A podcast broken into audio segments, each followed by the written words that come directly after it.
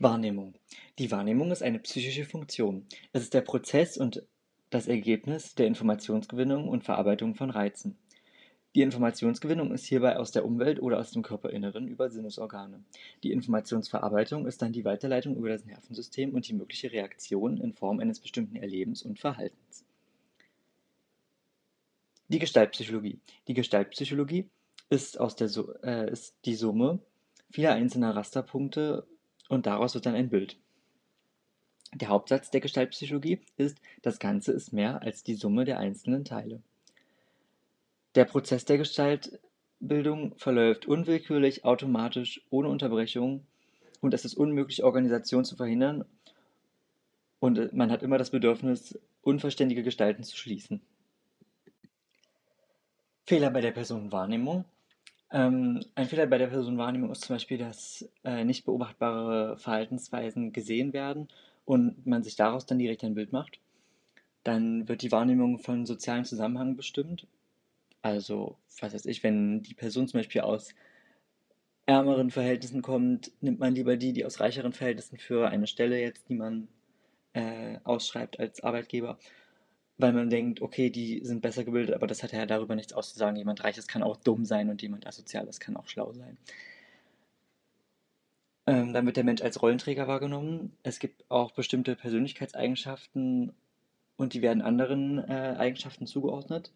Also zum Beispiel, wenn die Person sehr ordentlich ist, heißt es, dass sie sehr schlau ist. Das sind halt logische Fehler.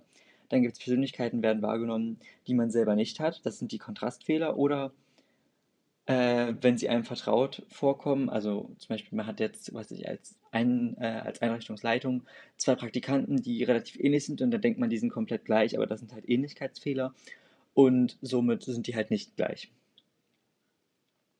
Dann gibt es noch die Wahrnehmung, Wahrnehmung richtet sich stark nach dem ersten Eindruck. Das ist der Primacy-Effekt. Also ich sehe eine Person und habe direkt den Eindruck und dieses, diesen, dieses Bild, was ich von der Person dann habe, geht dann einfach weiter. Dann gibt es auch Wahrnehmungsstörungen.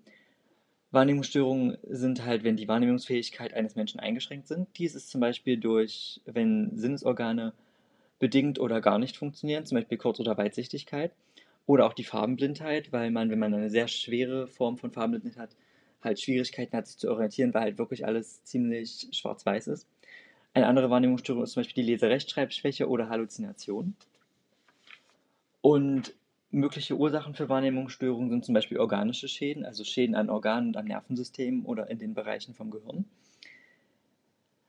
Dann gibt es noch externer Reizmangel. Lange andauernder Reizentzug kann halt zu Wahrnehmungsstörungen führen. Zum Beispiel, ich weiß nicht, ob ihr das noch aus dem Unterricht kennt, Kaspar Hauser, der war ja mehrere Jahre eingesperrt und so hatte er dann Wahrnehmungsstörungen. Drogeneinfluss, also Medikamente, Nikotin, Alkohol und Rauschmittel. Das merkt man zum Beispiel an Filmrissen oder wenn ihr selber zu viel getrunken habt und merkt dann, okay, dass da also am nächsten Tag, okay, da fehlen so Stücken. Das sind halt Wahrnehmungsstörungen oder man kriegt es halt selber nicht mehr so mit, wenn man irgendwas macht. Oder halt auch besondere Zustände können Wahrnehmungsstörungen hervorrufen, zum Beispiel extreme Freude, erhöhte Angst oder tiefe Trauer.